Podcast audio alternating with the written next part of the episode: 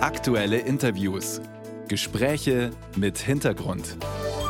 Ein Podcast von Bayern 2. Tunesien ist eines der wichtigsten Transitländer für Migranten auf dem Weg nach Europa. In diesem Jahr sind die Migrationszahlen über die Mittelmeerroute massiv gestiegen. Seit Jahresbeginn sind allein an Italiens Küsten rund 75.000 Bootsmigranten angekommen. Im letzten Jahr waren es weniger als halb so viel. Grund unter anderem für Italiens Regierungschefin Meloni, sich für ein Abkommen stark zu machen. Eine solche Vereinbarung zwischen der EU und Tunesien, die gibt es jetzt. Bayern 2 kurz erklärt. Tunesien soll dafür sorgen, dass weniger Menschen übers Mittelmeer nach Europa kommen. Und zwar mit stärkeren Grenzkontrollen, mehr Abschiebung und härteren Strafen für Menschenschmuggler. Mehr als 100 Millionen will Brüssel der tunesischen Regierung für ihren Kampf gegen illegale Migration überweisen. Und 900 Millionen Euro sind für eine engere Zusammenarbeit zwischen Brüssel und Tunis geplant, und zwar im Bereich grüne Energie, Landwirtschaft, Handel und Ausbildung. Scharfe Kritik an dem Deal kommt vor allem von Menschenrechtsorganisationen. Für die Seenotretter von Sea-Watch würden mit EU-Geldern Menschenrechtsverletzungen finanziert. Der bayerische SPD-Politiker Franz Marget wiederum mahnt, an einer Zusammenarbeit mit Autokraten würde Europa nicht vorbeikommen. Marget kennt die Region sehr genau, denn er war einige Jahre Sozialreferent an der Botschaft in Tunis und ist seit 2018 im Entwicklungshilfeministerium Sonderberater für die Maghreb-Staaten. Und mit ihm, Franz Margit, sind wir jetzt verbunden. Guten Morgen. Grüß Gott. Haben Sie, Herr Margit, Verständnis für die Vorbehalte gegen das Abkommen mit Tunesien, mit einem Land, das mittlerweile autokratisch regiert wird? Ich habe Verständnis für alle Menschen, die einen großen Wert darauf legen, dass Geflüchtete anständig behandelt und eine Chance für ihr Leben bekommen können. Und das, darauf muss man bei jedem Abkommen, das man schließt, auch wirklich achten. Es geht ja nicht nur darum, äh, die Migration äh, zu lenken und besser zu steuern, sondern es geht ja auch immer darum, zu verhindern, dass Menschen im Mittelmeer ertrinken, dass sie auf ihrer Flucht aus Regionen, wo man nicht mehr leben kann, nicht ihr Leben lassen müssen, sondern dass sie wirklich anständig und human behandelt werden. Hm. Über die vielen Toten im Mittelmeer wissen wir Bescheid, aber es gibt auch Meldungen über den menschenwürdigen Umgang des tunesischen Regimes mit Migranten. Vor wenigen Wochen sollen hunderte Flüchtlinge per Bus buchstäblich in die Wüste zurückgeschickt worden sein. Wie groß, Herr Margit, ist die Gefahr, dass wir auch diesen Weg quasi mitfinanzieren? Also das hat ja stattgefunden, bedauerlicherweise Monate vor dem jetzt geplanten Abkommen. Äh, leider hat sich Tunesien in den letzten zwei, drei Jahren deutlich zum Schlechteren entwickelt. Es war ja sowas wie ein Leuchtturm der Demokratie in der arabischen Welt. Aber Tunesien hat eine Wendung zum autoritären Staat mit einem besonders autoritären, zwar demokratisch gewählten Präsidenten genommen, der aber die demokratischen Institutionen ganz schnell abgebaut hat. Und die wirtschaftliche Situation in Tunesien hat sich seither deutlich verschlechtert. Und wie so oft sucht der autoritäre Präsident dafür Sündenböcke und klagt die zunehmende Zahl von Migranten aus Schwarzafrika an. Und das hat tatsächlich dazu geführt, dass regelrechte Menschenjagden stattgefunden haben auf Geflüchtete aus Subsahara-Afrika eine Situation, die es früher so nicht gegeben hat. Das ist neu in Tunesien.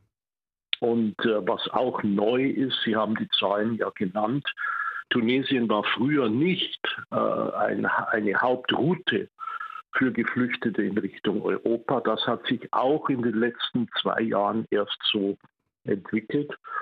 Und ich finde schon, dass man solche Entwicklungen ernst nehmen muss und darauf reagieren muss. Wir, wir schließen ja als EU diese Abkommen auch deshalb, damit sie, damit Menschen in Tunesien äh, besser behandelt werden als in den letzten Wochen und Monaten.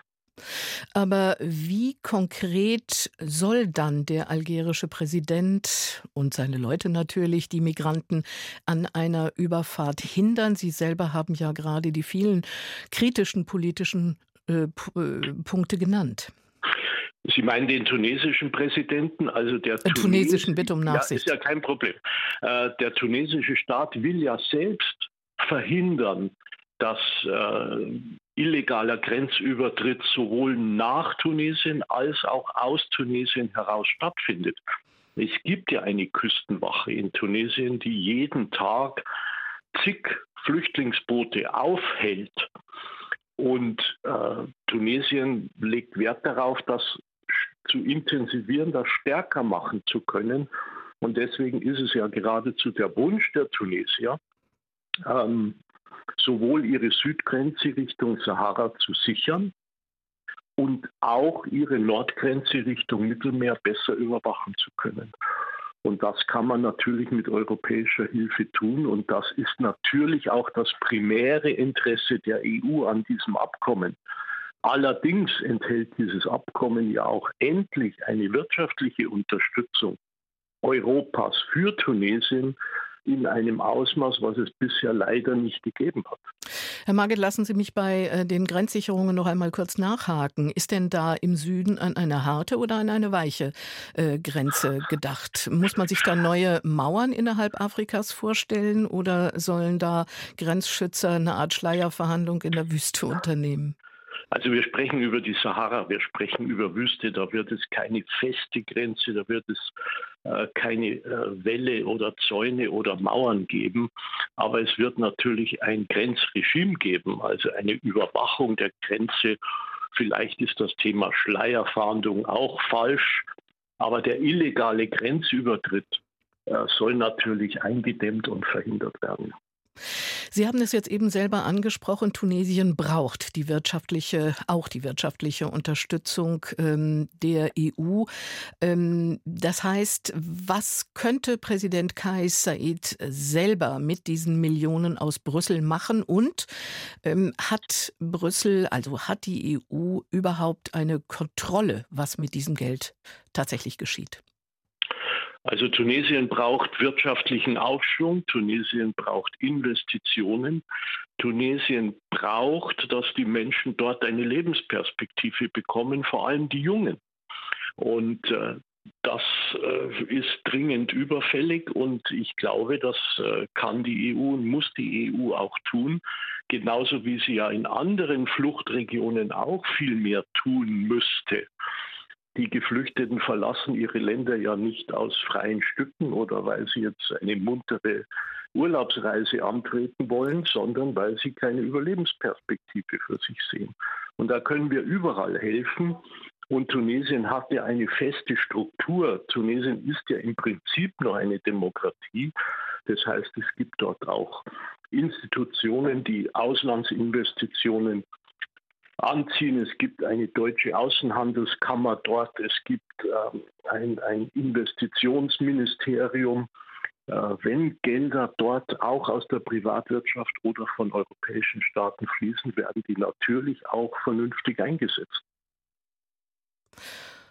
Da hat die Leitung gerade einen Aussetzer gemacht, Herr Margit. Aber wir haben, glaube ich, Ihre, Ihren Punkt gesehen. Ähm, können wir uns vielleicht als letzte Frage als Kontinent tatsächlich abschotten? Werden solche Deals helfen, sozusagen die Grenzen dicht zu machen? Wie sehen Sie das? Wir haben die schlechte Nachricht ist, wir haben über 100 Millionen geflüchtete Menschen im Augenblick nach Zählung des äh, UN-Flüchtlingswerkes. Das sind die Ärmsten der Armen auf dem Globus. Äh, man darf also die ganze Diskussion nicht nur mit europäischen Augen führen, nach dem Motto, äh, das ist alles schlimm, aber die Menschen sollen nicht zu uns kommen. Wir werden immer einen Teil von Geflüchteten aufnehmen müssen. Was aber viel wichtiger ist, wir müssen den Menschen, die auf der Flucht sind und nicht zu uns kommen, und das ist ja die große Masse, auch ein humanes Leben ermöglichen und das äh, Flüchtlingswerk unterstützen in den großen Flüchtlingslagern, die es in Jordanien gibt, die es im Libanon gibt, die es in der Türkei gibt. Und mit den Abkommen, die wir schließen, wir haben ja eins mit der Türkei seit langem, äh, wo auch Türkisch, der türkische Staat finanziert wird mit europäischem Geld. Ähm, mit diesen Abkommen sollen wir dafür sorgen und auch mehr Augenmerk darauf legen, dass die Menschen, die in diesen Ländern dann verbleiben, weil sie gar nicht bis Europa kommen wollen, äh, vernünftig und menschenwürdig untergebracht sind. Wir werden uns also auch in Zukunft mit dem Megathema Migration auseinandersetzen müssen. Wir werden keine Festung Europa bauen können, aber wir können einen wichtigen Beitrag dazu leisten, dass die Fluchtursachen bekämpft werden und dass Menschen, die fliehen, menschenwürdig behandelt werden. Das ist unsere Aufgabe. Sagt Franz Margit, bayerischer SPD-Politiker, der das Ministerium für wirtschaftliche Zusammenarbeit in Sachen Maghreb berät. Vielen Dank für diese Einschätzungen, Herr Margit, und Ihnen ein gutes Wochenende. Ihnen auch alles Gute.